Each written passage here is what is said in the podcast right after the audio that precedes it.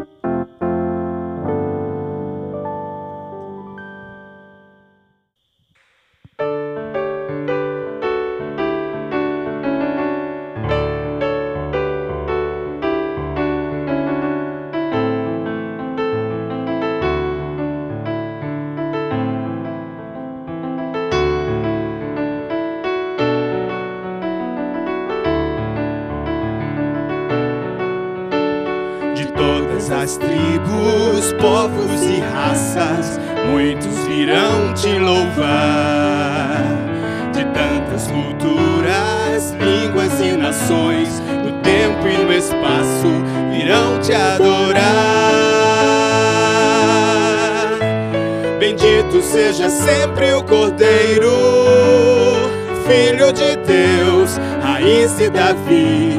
Bendito seja o teu santo nome. Cristo Jesus presente aqui.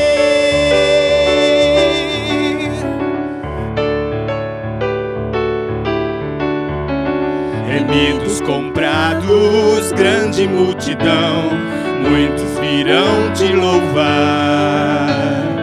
Povo escolhido, teu reino e nação, no tempo e no espaço virão te adorar. Bendito seja sempre o Cordeiro, Filho de Deus, raiz de Davi. Bendito seja o teu santo nome, Cristo Jesus, presente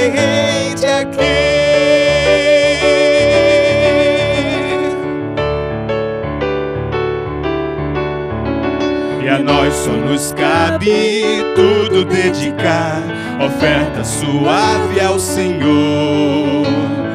Dons e talentos queremos consagrar, e a vida no teu altar, pra teu louvor.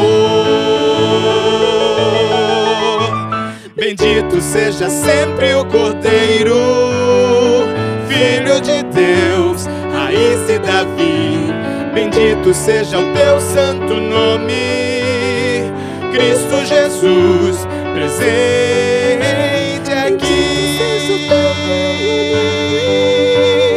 Filho de Deus, raiz de Davi.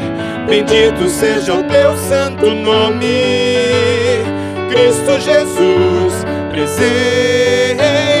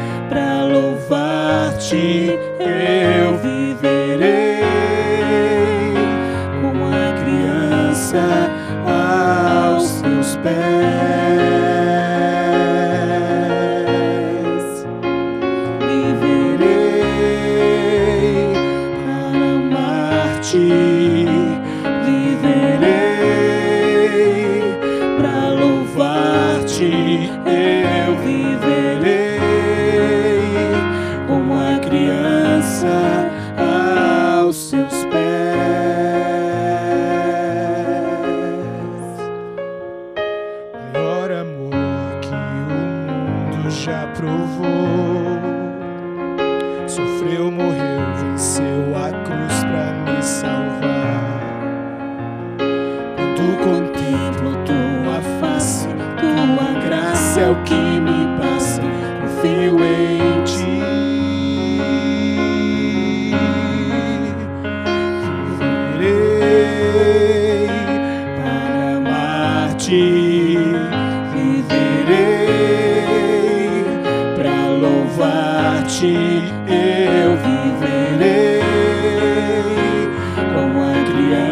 aos teus pés.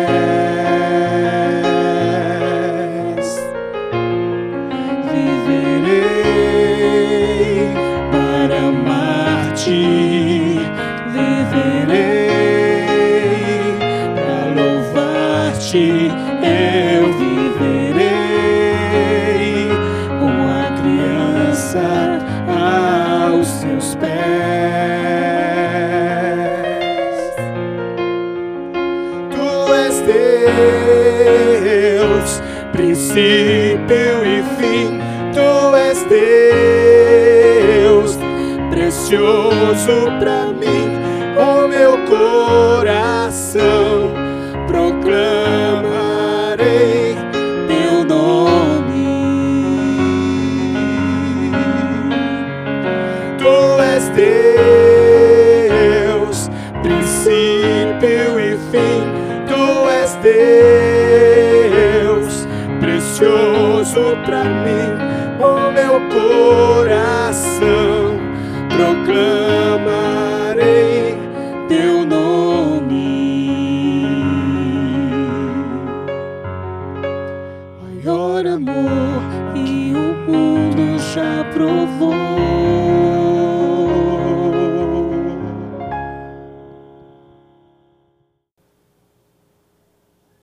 Graça e paz, meu irmão e minha irmã. Que alegria, mais uma vez, estarmos reunidos em família, reunidos para adorar ao Senhor, reunidos para ouvir a Sua palavra e sermos edificados por ela.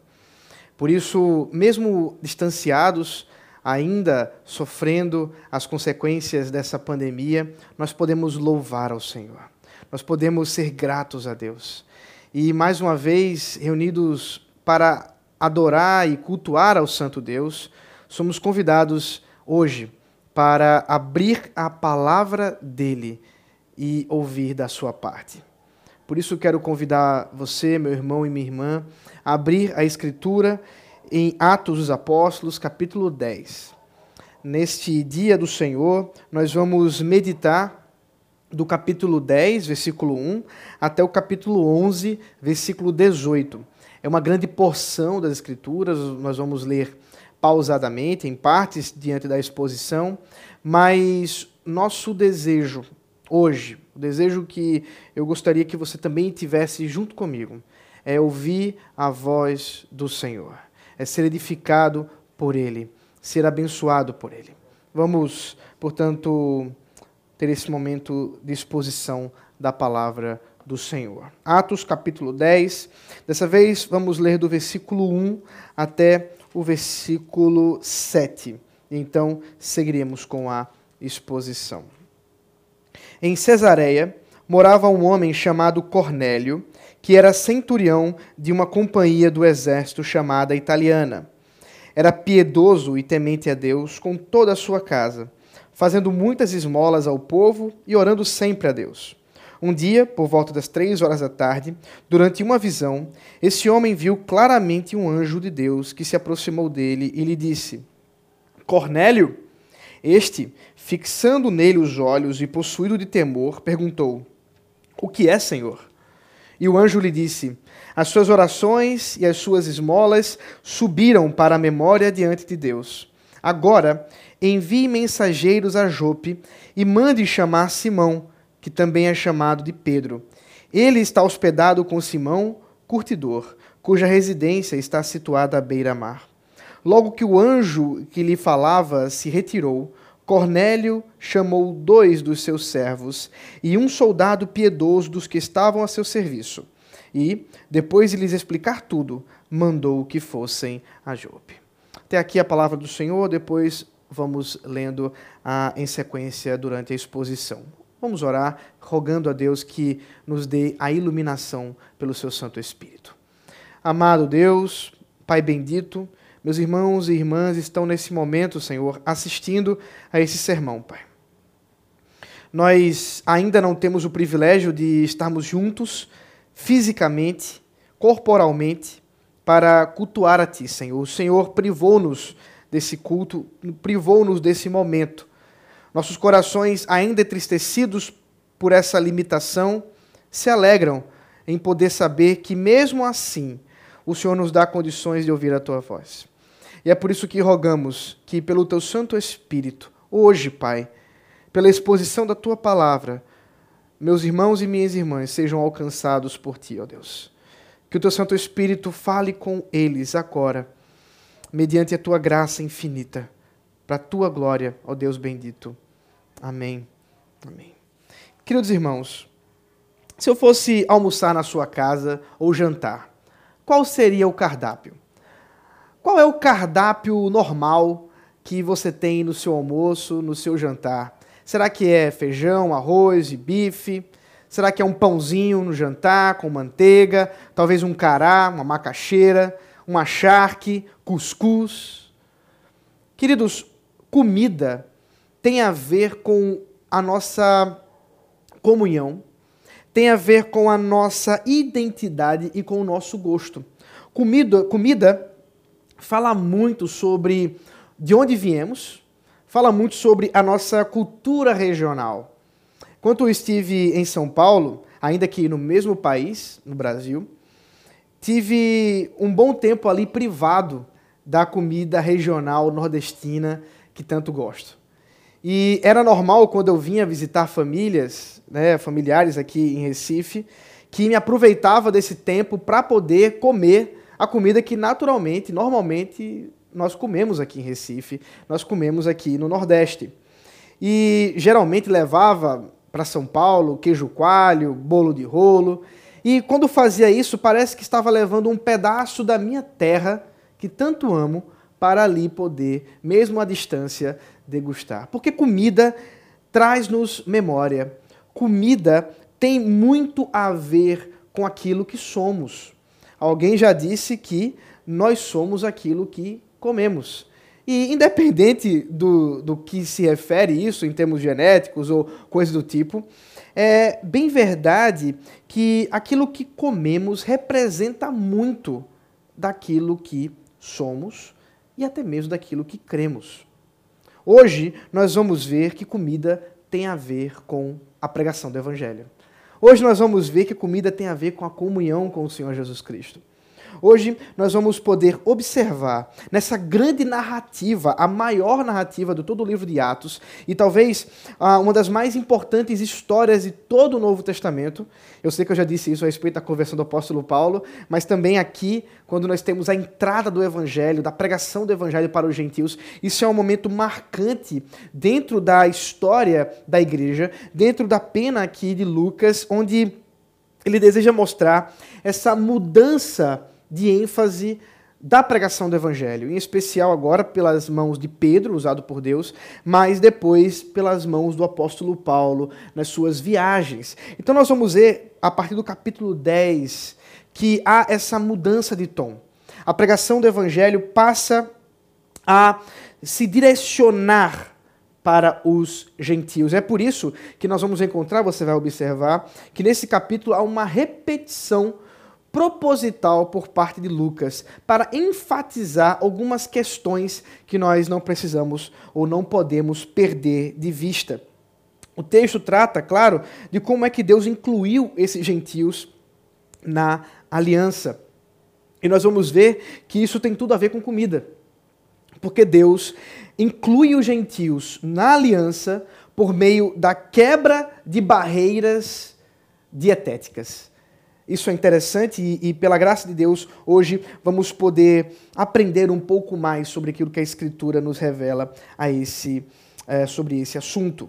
A presença de várias culturas à mesa de Cristo.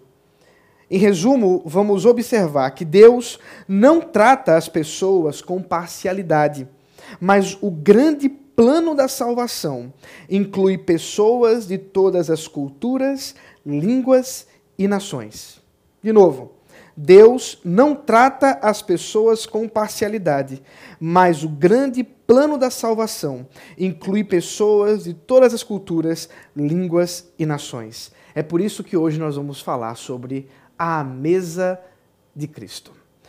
Em primeiro lugar, nós vamos observar esse cardápio da mesa de Cristo, e é isso que nós vamos ver a partir do versículo 1 até o versículo 16. Como já lemos, em, eh, em primeiro lugar, Lucas coloca a visão de Cornélio. Cornélio era um centurião que morava na cidade de Cesareia. Cesareia que era a capital da Judéia, essa região que hoje nós conhecemos como Palestina. E, portanto, era a região que havia o maior número de gentios. Ainda que fosse uma região comum para os judeus, era sim uma região de, de grande aglomeração para com os gentios. E aqui nós vamos, vamos observar um centurião, alguém que era um soldado, mas um soldado com uma hierarquia superior, porque ele comandava o número de 100 soldados, em especial porque ele fazia parte de uma companhia do exército chamada italiana, portanto tinha um nome, provavelmente aqui nós não sabemos os detalhes, mas possivelmente era uma guarda romana, específica da região de Roma, mas que ali fazia algum trabalho uh, de guarda para a região também da Judéia, em especial na região da de Cesareia. E o texto nos fala que ele era um gentil piedoso. Um gentil piedoso significa que ele não era um judeu, era realmente um gentil, portanto não era um prosélito, alguém que havia recebido o Deus Israel, inclusive recebido a circuncisão e, portanto, pertencia à sinagoga, o templo e, e tudo mais, mas era alguém que tinha um apreço pela religião judaica. Era alguém que observava a piedade judaica e buscava, pelos seus próprios modos, seguir essa piedade. E por isso o texto nos fala que ele era esse gentil piedoso. E destaca, inclusive, que essa piedade dele se destacava em duas características. Ele era alguém que orava, era um homem de oração, e também era um homem misericordioso porque estava disposto a dar esmolas. Era alguém que auxiliava o pobre. Certamente era um homem de condições financeiras. Alguns calculam aqui que um centurião é, poderia receber entre 18 a 50 vezes o salário de um soldado raso. Portanto, era um homem certamente de eh, posses. E dessa forma, ele, com generosidade, cuidava de pessoas através das esmolas. O texto nos fala, portanto, que ele estava orando e que ele estava fazendo isso na hora nona, ou às três horas da tarde. Essa, esse horário era exatamente o horário do sacrifício da tarde no templo. Portanto, enquanto orava em sua casa, eh, ele mantinha a estrutura daquilo que estava acontecendo também no templo, como de fato um judeu piedoso, como alguém que conhece da religião judaica e, portanto, enquanto estava fazendo isso, enquanto estava orando por esse é, nesse horário, o texto nos diz que ele teve uma visão. E nessa visão, um anjo aparece para ele. E ele teme muito. Veja só, é um soldado experimentado, é alguém que uh, está acostumado com batalhas, está acostumado a impor medo, mas aqui o texto nos fala que ele sofreu. Ele teve medo e clamou, dizendo do que se tratava, quem é que está falando com ele, ou quem é este que ele está observando. Enquanto isso, o anjo lhe responde, dizendo, em primeiro lugar, que as orações dele e as esmolas, quer dizer, a obra de piedade dele estava chegando a Deus como um memorial. Essa expressão para a memória diante de Deus é uma referência aos sacrifícios do templo, onde se faziam sacrifícios memoriais a Deus. Isso era uma expressão comum dentro da estrutura do templo. De modo que quando ele está falando, o anjo está se referindo a, a, essa obra de piedade por parte de Cornélio, ele está simplesmente dizendo que as orações desse gentio estão chegando aos ouvidos de Deus. Deus está notando ele. Ele está recebendo a adoração deste homem, o que era ah, alguma coisa, sem dúvida, estarrecedora. Nós vamos observar isso.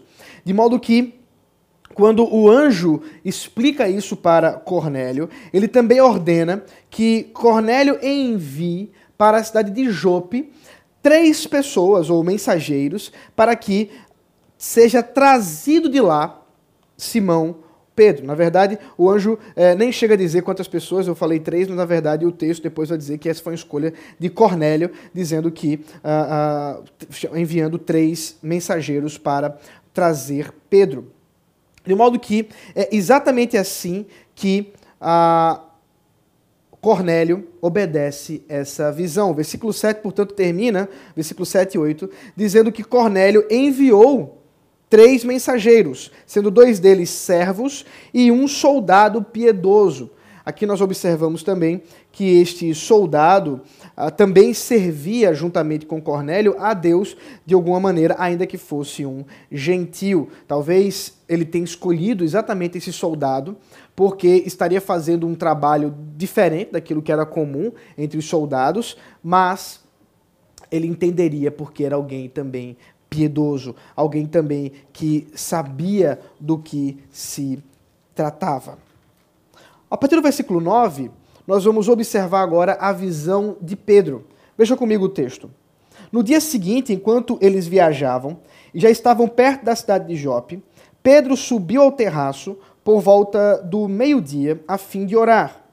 Estando com fome, quis comer, mas enquanto lhe preparavam a comida, sobreveio-lhe um êxtase.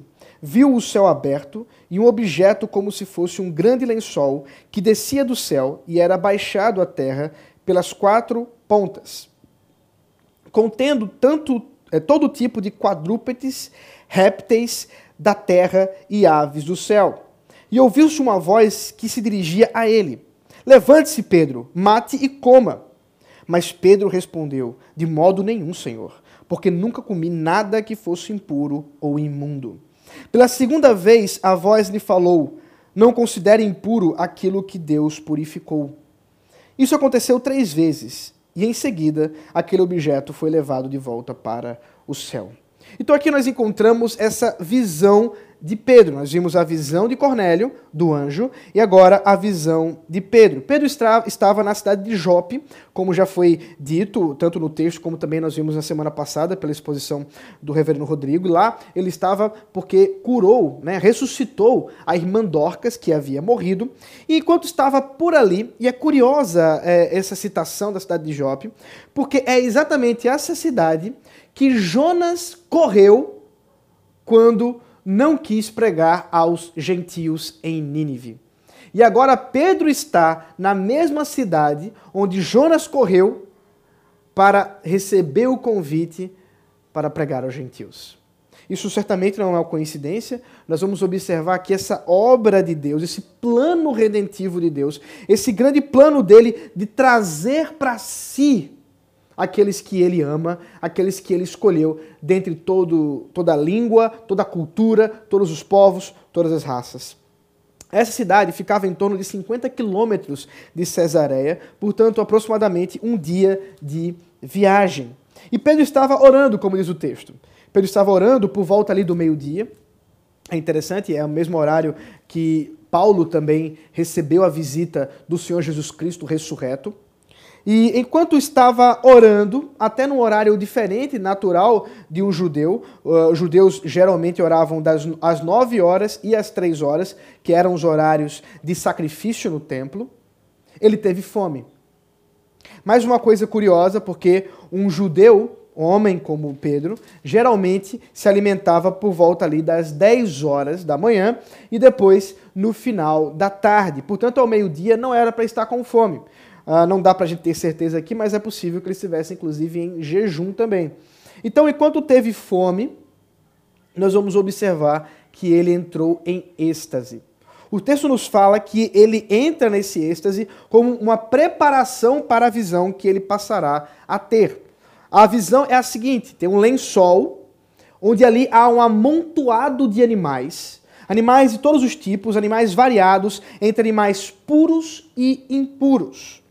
E esses animais apontam para essa dieta rígida judaica que demonstrava exatamente a separação entre o povo de Deus e os povos circunvizinhos. Veja comigo Levítico capítulo 20, versículo 24 ao 26. Levítico, uh, capítulo 20, versículo 24 ao 26, que diz assim: Mas a vocês eu já disse que herdarão a terra deles. Eu a darei a vocês em herança, terra que mana leite e mel. Eu sou o Senhor, o Deus de vocês, que os separei dos outros povos. Portanto, façam distinção entre os animais puros e impuros, e entre as aves impuras e as puras Não se façam abomináveis por causa dos animais, ou das aves, ou de tudo que se arrasta sobre a terra, os quais separei de vocês, para que se considerem impuras. Sejam santos para mim, porque eu, o Senhor, sou santo, e os separei dos outros povos, para que sejam meus. Então, observe que há uma relação entre a dieta judaica que diz respeito aos animais impuros, aos animais que não estão apropriados para a alimentação de um servo de Deus, e também a separação entre aquele povo de Israel, o povo que Deus separou para si, e os outros povos. É por isso que a presença dessa visão com respeito aos animais e com respeito à ordem para que sejam sacrificados e comidos não está de maneira nenhuma aleatória aqui há uma relação intrínseca entre aquilo que se come e as barreiras do evangelho para a pregação. É por isso que a voz ordena para Pedro, dizendo: sacrifica e come, mata e come. E, obviamente, Pedro se sente extremamente incomodado com a situação.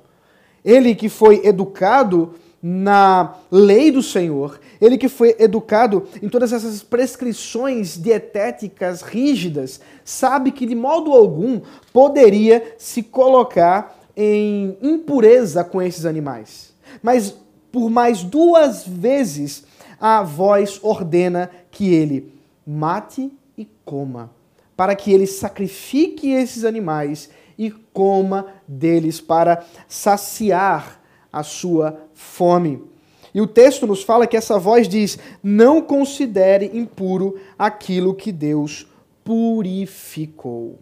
Essa imagem, essa visão, aponta para essa obra que o próprio Deus agora estabelece em quebrar as barreiras culturais para a chegada dos gentios na igreja. É por isso que essa visão vai preparar Pedro para aquilo que está em breve acontecendo a chegada dos gentios. Os gentios chegarão na sua casa, inclusive a fim de que possam trazê-lo para a casa de Cornélio. Era necessário que Pedro estivesse disposto a, inclusive, comer com gentios comida anteriormente impura, mas que agora torna-se pura, porque não há mais separação, não há mais barreiras culturais. É isso que vamos ver a partir do versículo 17, com os convidados à mesa de Cristo. Então nós vimos qual o cardápio. Esse cardápio a, da mesa de Cristo diz respeito a todos os animais.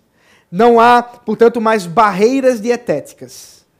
E o que isso significa dentro da pregação do Evangelho? Vamos ver agora com os convidados à mesa de Cristo, a partir do versículo 17 até o versículo 43. Acompanhe comigo a leitura. Enquanto Pedro estava perplexo sobre qual seria o significado da visão, eis que os homens enviados por Cornélio, tendo perguntado pela casa de Simão, pararam junto à porta. Chamando-o, perguntaram se ali estava hospedado Simão, que também é chamado de Pedro. Enquanto Pedro meditava a respeito da visão, o Espírito lhe disse: então, estão aí três homens à sua procura. Portanto, levante-se, desça e vá com eles, sem hesitar, porque eu os enviei. Então Pedro desceu e disse àqueles homens: Eu sou a pessoa que vocês estão procurando. O, o que os traz até aqui? Então disseram: O centurião Cornélio homem reto e temente a Deus, e tendo bom testemunho de toda a nação judaica, foi instruído por um santo anjo a mandar chamar você para a casa dele e ouvir o que você tem a dizer. Pedro, então, convidando-os a entrar, hospedou-os. No dia seguinte, Pedro se aprontou e foi com eles. Também alguns irmãos, os que moravam em Jope, foram com eles. No dia seguinte, Pedro chegou a Cesareia Cornélio estava esperando por eles, tendo reunido os seus parentes, os seus amigos mais íntimos. Quando Pedro estava por entrar, Cornélio foi ao seu encontro e, prostrando-se aos pés dele, o adorou. Mas Pedro o levantou, dizendo: Levante-se, porque eu também sou apenas um homem. Falando com ele, Pedro entrou, encontrando muitos reunidos ali. A quem se dirigiu, dizendo: Vocês bem sabem que um judeu está proibido de se juntar a um gentil ou de entrar na casa dele. Mas Deus me mostrou que não devo considerar ninguém impuro ou imundo. Por isso, uma vez chamado, vim sem vacilar. E agora pergunto: por que motivo vocês mandaram me chamar? Cornélio respondeu: Faz hoje quatro dias que, mais ou menos por esta hora, às três da tarde, eu estava orando em minha casa. De repente se apresentou diante de mim um homem vestido com roupas resplandecentes, que disse: Cornélio, a sua oração foi ouvida e as suas esmolas foram lembradas da presença de Deus. Envie, pois, alguém a Jope e mande chamar Simeão, Simão, que também é chamado de Pedro. Ele está hospedado na casa de Simão Curtidor, à beira-mar. Portanto, sem demora, mandei chamá-lo e você fez muito bem em vir. Agora estamos todos aqui, na presença de Deus, prontos para ouvir tudo o que o Senhor ordenou a você. Então Pedro começou a falar. Ele disse: Reconheço por verdade que Deus não trata as pessoas com parcialidade. Pelo contrário, em qualquer nação, aquele que o teme e faz o que é justo lhe é aceitável. Esta é a palavra que Deus enviou aos filhos de Israel, anunciando-lhes o evangelho da paz, por meio de Jesus Cristo. Este é o Senhor de todos.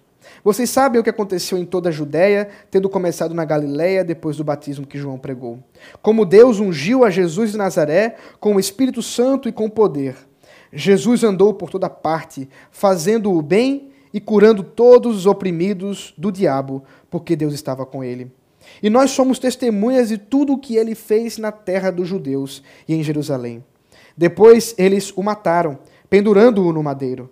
Mas Deus o ressuscitou no terceiro dia e concedeu que fosse manifesto não a todo o povo, mas às testemunhas que foram anteriormente escolhidas por Deus, isto é, a nós que comemos e bebemos com ele depois que ressurgiu dentre os mortos. Jesus nos mandou pregar ao povo e testemunhar que ele foi constituído por Deus como juiz de vivos e de mortos.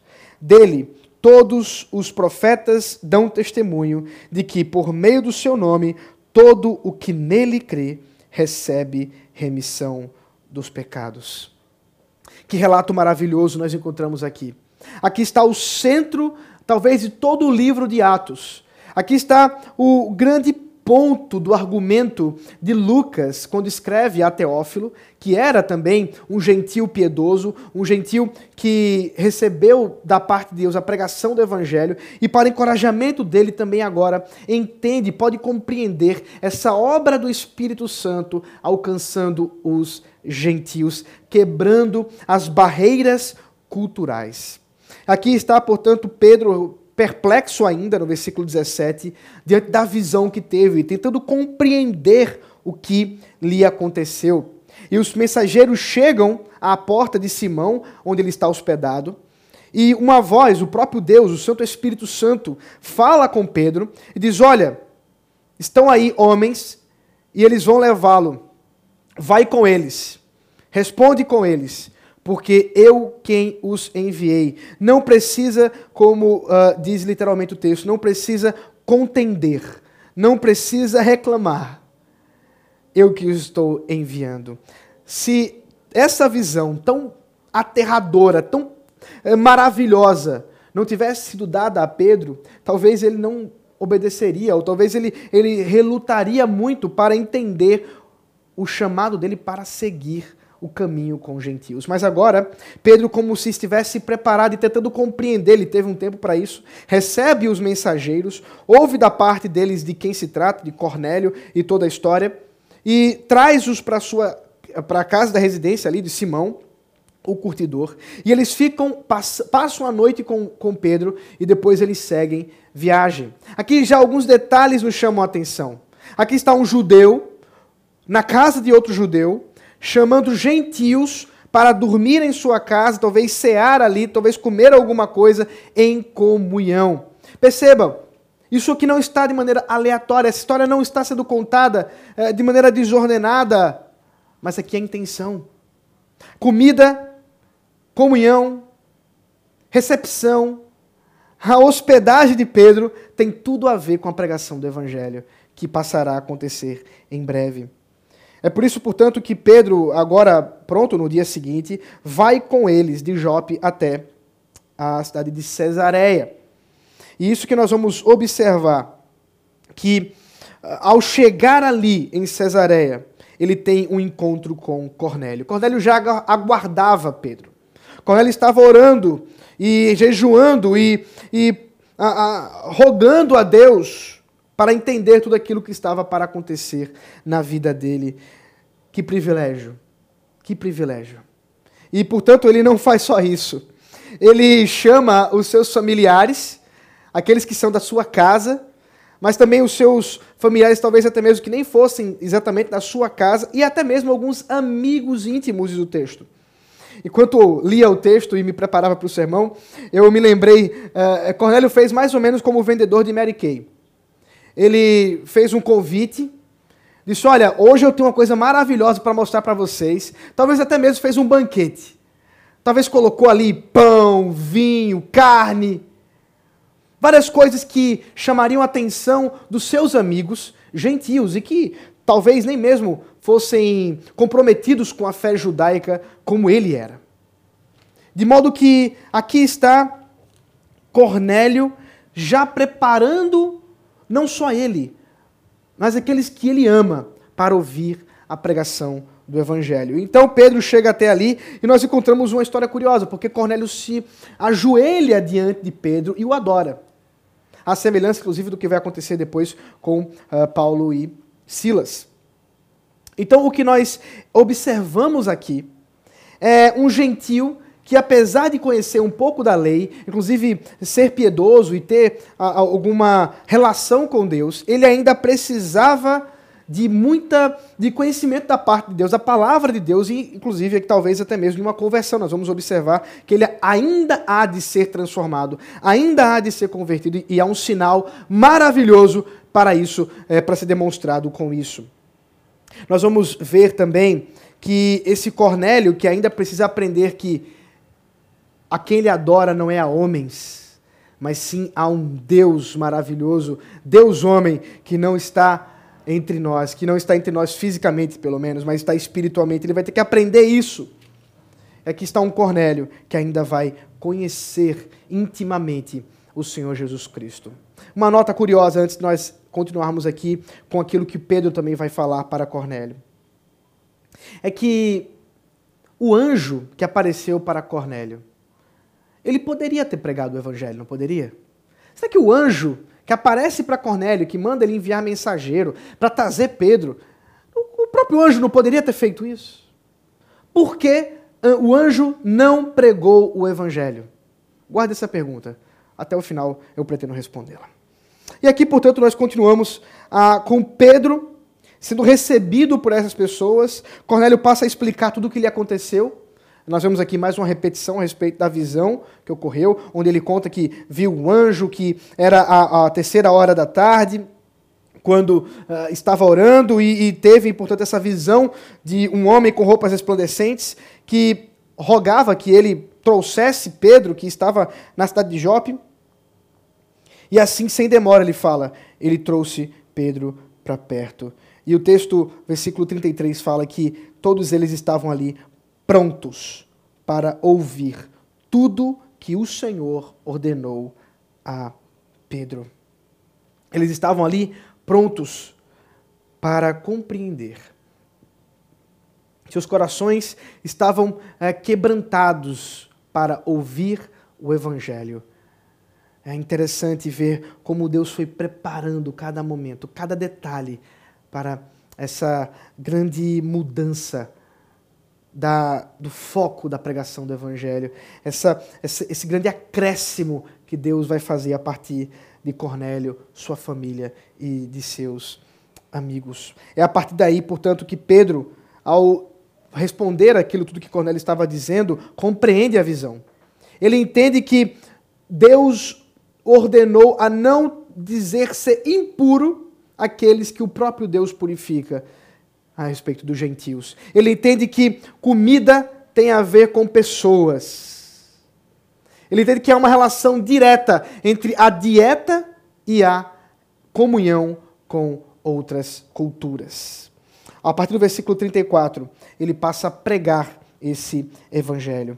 Ele passa a explicar esse evangelho, mostrando que agora as barreiras dietéticas, essas regras alimentares que faziam barreira cultural para a pregação do evangelho, foram completamente retiradas. Nós não temos mais isso para que a pregação do evangelho alcance todas as culturas, todas as línguas e todas as nações. Pedro está ali, pronto, inclusive, hospedado na casa de um gentil para pregar o Evangelho. A partir do versículo 34, mais uma vez, nós vamos observar o conteúdo dessa pregação do Evangelho. Pedro, primeiro, reconhece que Deus não é um Deus preconceituoso. Ele era um judeu cristão preconceituoso.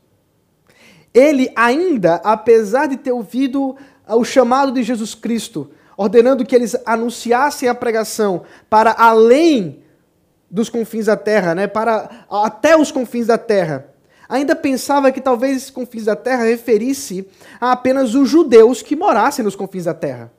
Mas agora ele consegue entender que isso é muito mais.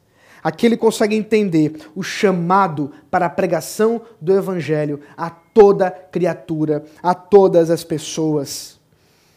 Pedro foi criado numa cultura exclusivista, mas agora ele pode reconhecer um Deus que aceita pessoas de todas as culturas, contanto que sejam tementes e justos, e ele, é, obviamente, não está dizendo que esses homens tementes e justos são salvos mediante a sua própria justiça, mas ele vai observar que eles são salvos. Esse é exatamente o final do seu discurso, que eles são salvos mediante o nome de Jesus Cristo, aquele que morreu e ressuscitou. De modo que essa mensagem do Evangelho, mensagem que ele chama o Evangelho da Paz, no versículo 36, onde ele passa a anunciar esse evangelho. Diz respeito primeiro à pessoa de Cristo, porque primeiro Jesus é o Cristo. Jesus é o Messias. Jesus é aquele que foi escolhido de Deus para vir a este mundo, para anunciar a salvação e ser ele mesmo a salvação. E ao morrer recebendo sobre si toda a humilhação, foi exaltado por Deus, recebendo o nome acima de todos os nomes. E por isso, ele não só é o Jesus Cristo, mas ele também é o Jesus Kyrios, Jesus Senhor de todos. E aqui todos, talvez Pedro tenha enchido bem a boca para falar. Porque antes, ao falar que ele é Senhor de todos, ele compreendia de uma forma. Mas agora esse todo dele cresceu muito, porque agora ele é Senhor de todos os povos, de todas as culturas, de todas as línguas, de todas as nações. Ele agora consegue começar a entender o significado de Pentecostes e as línguas estrangeiras que eles mesmos falaram quando foi concedido pelo Espírito Santo. Vamos observar que também é derramado um Pentecostes aqui entre os gentios. Aguarde mais um pouco. Ele também passa a explicar sobre a obra de Cristo. Ele foi batizado por João e, portanto, ungido com poder, e essa unção, inclusive, com declaração trinitária. Ele é aquele que fazia o bem, curando, libertando cativos do diabo, pessoas que estavam aprisionadas, endemoniadas, pessoas que estavam ah, cegas pelas amarras de Satanás, foram libertas pelo poder da voz de Jesus Cristo. E tudo isso testemunhado pelos apóstolos, tudo isso testemunhado por Pedro e seus irmãos. Ele também foi aquele que foi pendurado no madeiro para expiação. Aqui a expressão que ele utiliza é a mesma usada em Deuteronômio capítulo 21, 23 todo aquele pendurado no madeiro é maldiçoado. Que o apóstolo Paulo também vai repetir em Gálatas 3,13, a respeito dessa maldição que o Senhor Jesus tomou sobre si na cruz do Calvário. Ele tomou a maldição que era nossa. Por isso que esse sacrifício dele é remidor. Por isso que esse sacrifício dele é expiatório. Porque transforma porque muda todas as coisas. mas a morte não o reteve, ele ressuscitou. Ele apareceu àqueles que foram escolhidos desde, antes da fundação do mundo. O próprio Pedro estabelece isso ao dizer que ele não apareceu a todos, mas ele apareceu àqueles que o próprio Deus escolheu para que ele aparecesse. Por meio dessa aparição, muitos se converteram, inclusive, a exemplo do próprio irmão de Jesus, Tiago, que é um daqueles que não criam em Jesus, mas que, ao receber a visita do Senhor Jesus ressurreto, ele que sabia que seu irmão estava morto, agora crê.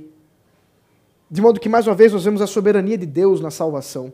Nós vemos a soberania de Deus em ir até aqueles que ele mesmo escolheu para amar, para trazer para si, e agora de maneira tão maravilhosa, entre todos os povos, línguas e nações. Ele apareceu para aqueles que comeram com ele e beberam com ele, tiveram comunhão com ele e ordenou que eles testemunhassem do juízo. Testemunhassem a respeito desse julgamento vindouro. É interessante essa mensagem de juízo. Talvez o apóstolo Pedro ainda não esteja completamente convencido de uma pregação do evangelho para os gentios. E talvez ele tenha lembrado da pregação de Jonas. Talvez ele tenha lembrado que a pregação de Jonas foi de juízo para aquele povo. E ele lembra do juízo de Deus para aqueles que não se renderam a Jesus Cristo. Mas ele também sabe que todos os profetas testemunharam que é por meio dele, do Senhor Jesus Cristo, que todo aquele que crê recebe libertação, remissão dos seus pecados. A pregação do Evangelho alcança os gentios, pois também eles foram escolhidos para ser testemunhas de Cristo. Observe que maravilha.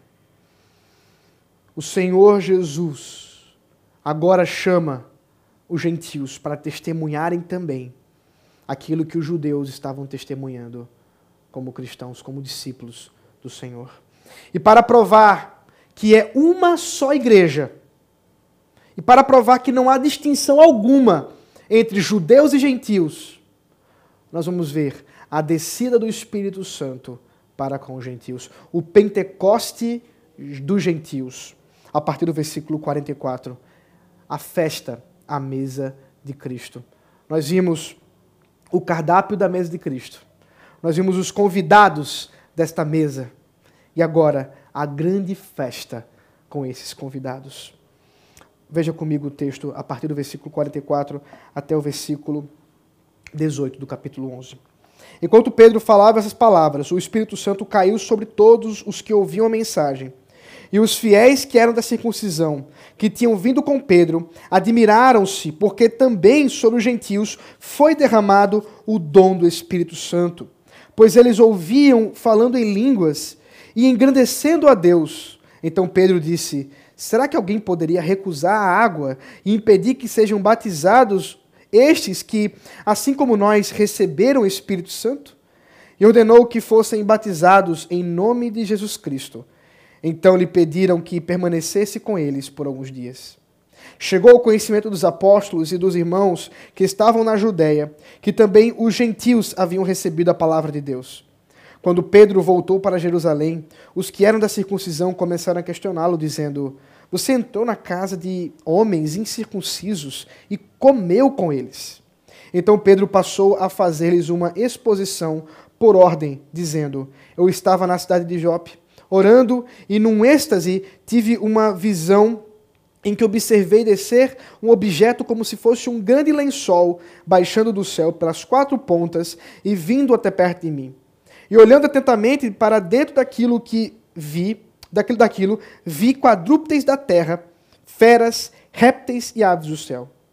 Ouvi também uma voz que me dizia: Levante-se, Pedro, mate e coma. Ao que eu respondi: De modo nenhum, Senhor, porque em minha boca nunca entrou nada que fosse impuro ou imundo. Pela segunda vez, a voz do céu falou: Não considere impuro aquilo que Deus purificou. E isso se repetiu três vezes, e de novo, tudo foi recolhido para o céu.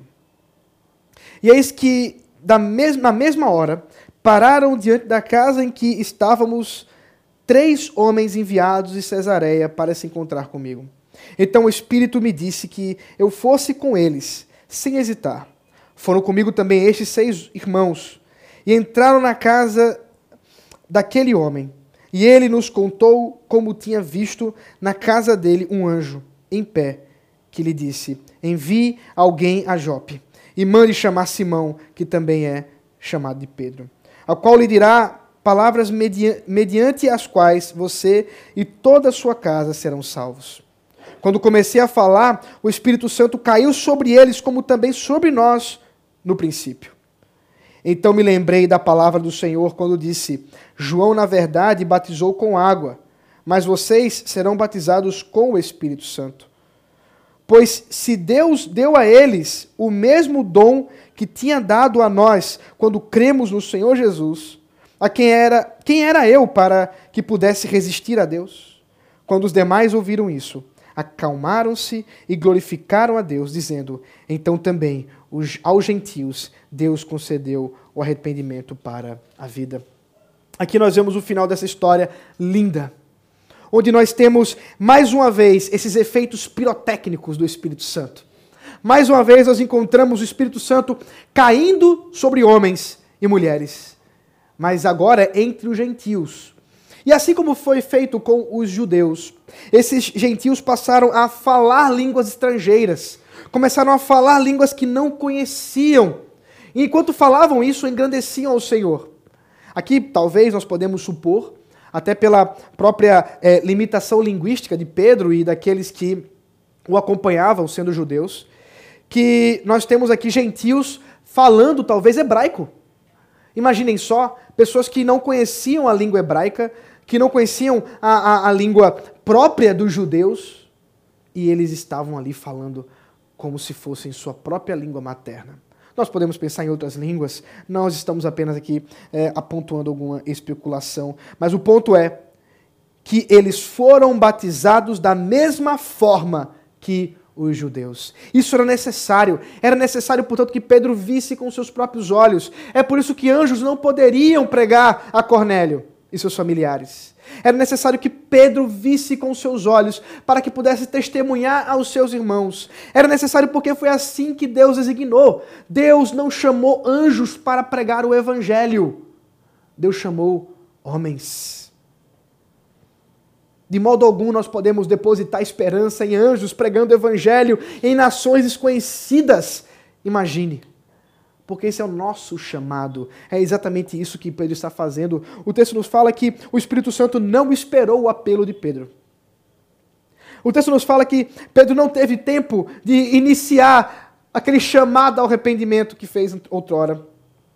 Mas o Espírito Santo caiu de maneira maravilhosa sobre aqueles gentios. E até mesmo os judeus que tinham acompanhado, que eram de Jope, estavam acompanhando Pedro, ficaram maravilhados, admirados com tudo que estava acontecendo, porque era o mesmo sinal, era o mesmo batismo, era o mesmo Espírito Santo, porque é a mesma igreja.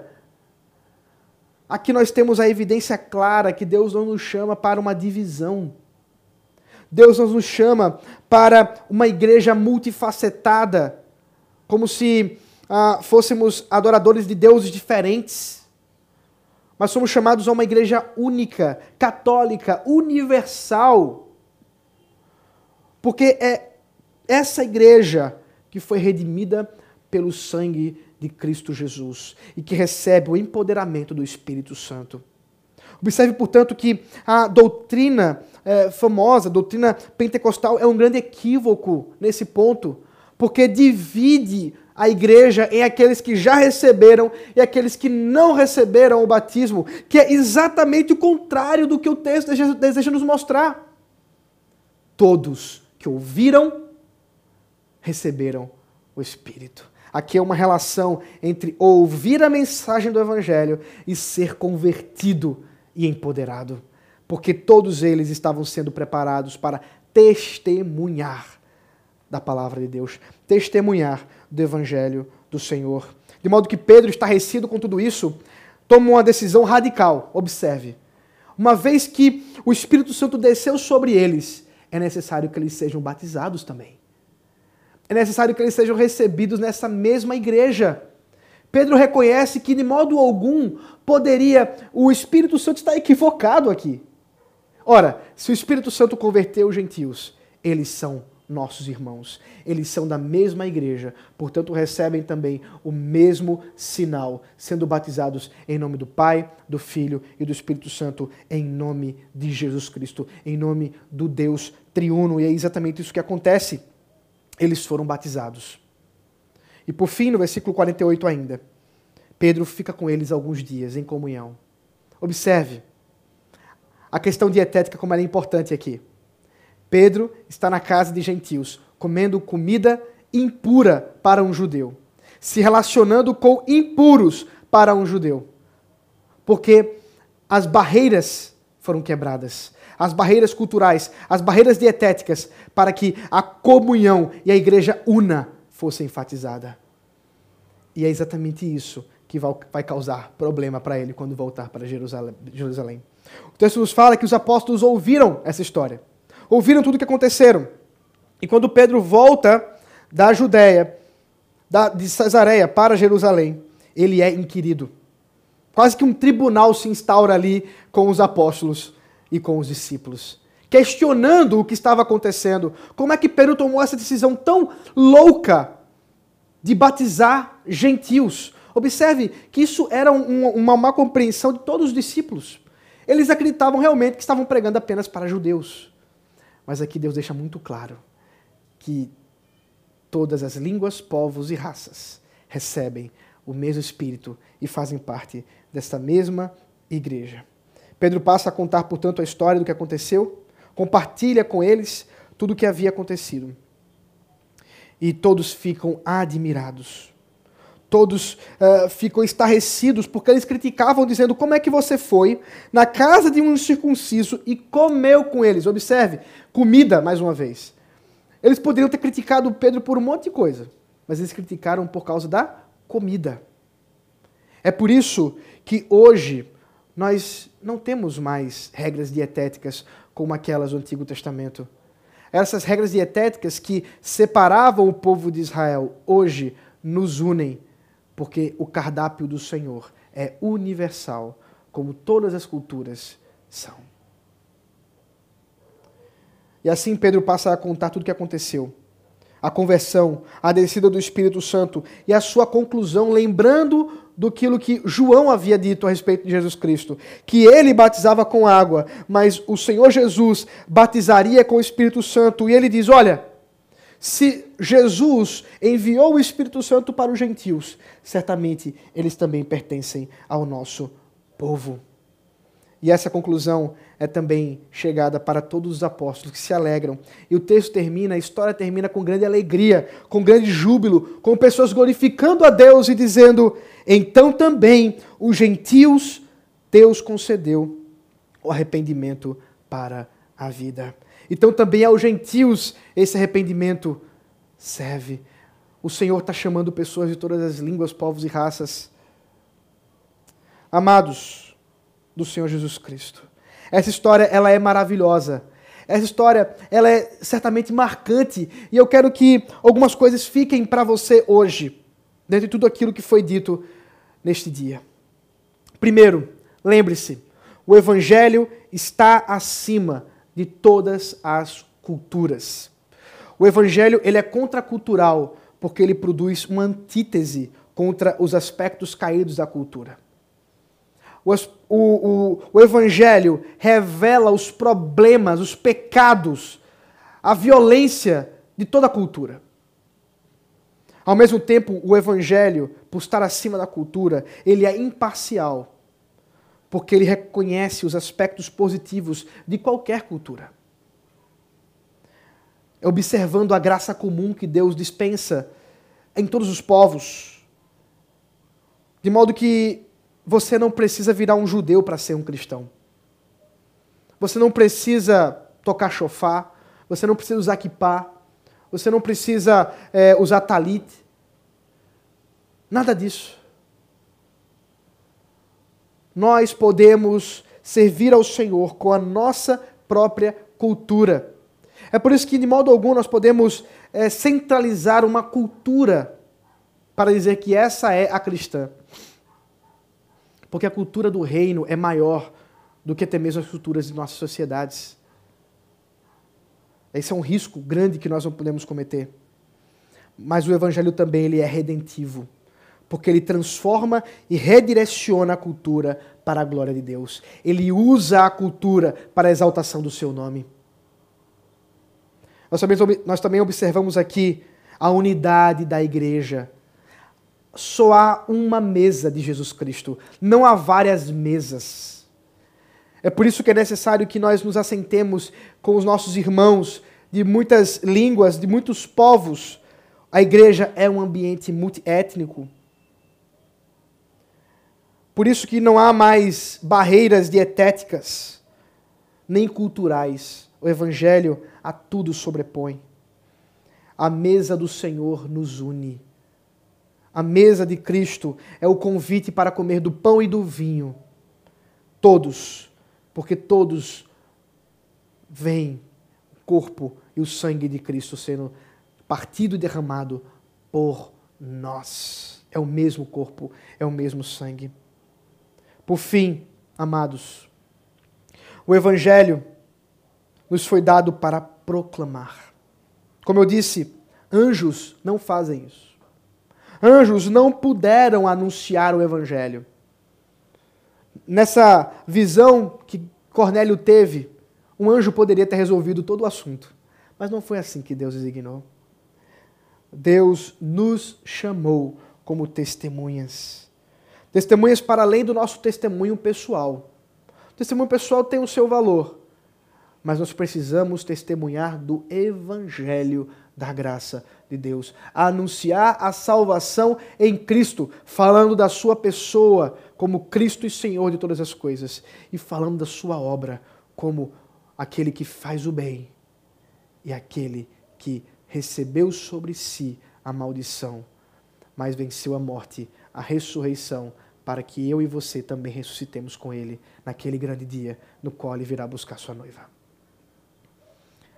Amados do Senhor Jesus Cristo, esse momento foi histórico, mas também para nós hoje é motivo de alegria, de regozijo, de glorificação ao Senhor, porque nós fomos alvos também desse evangelho como gentios. Por isso, somos chamados para anunciar esse mesmo evangelho. Esse é o convite à mesa de Cristo. Vamos orar. Ó Senhor, nosso Deus, nós te louvamos e bendizemos pela tua palavra maravilhosa que nos fala hoje. Abençoa meus irmãos e minhas irmãs que agora ouvem esse sermão. E que a tua infinita graça possa encorajá-los, confortá-los e fazer, Senhor, mais expostos para pregar o teu santo evangelho. Em nome de Cristo Jesus, nosso Senhor. Amém. Amém. Deus te abençoe, meu irmão e minha irmã, e que mais uma semana você possa adorar e glorificar o Deus o nosso Deus, aproveitando as oportunidades para a proclamação do Evangelho. Deus te abençoe. Até a próxima.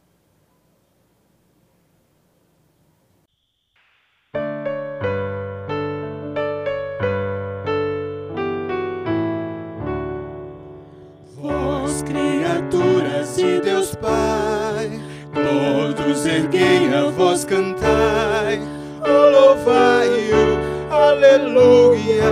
Tu sol dourado a refugir, tu lua em prata a reluzir. Oh, louvai-o, oh, louvai-o, aleluia, aleluia,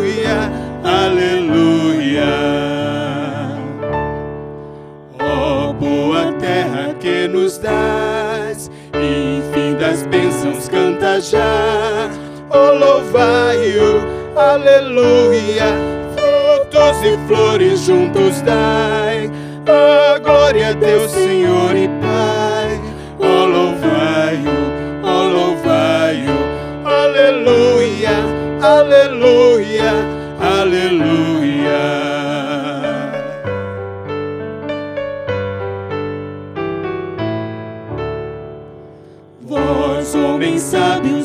bem, a todos proclamai também.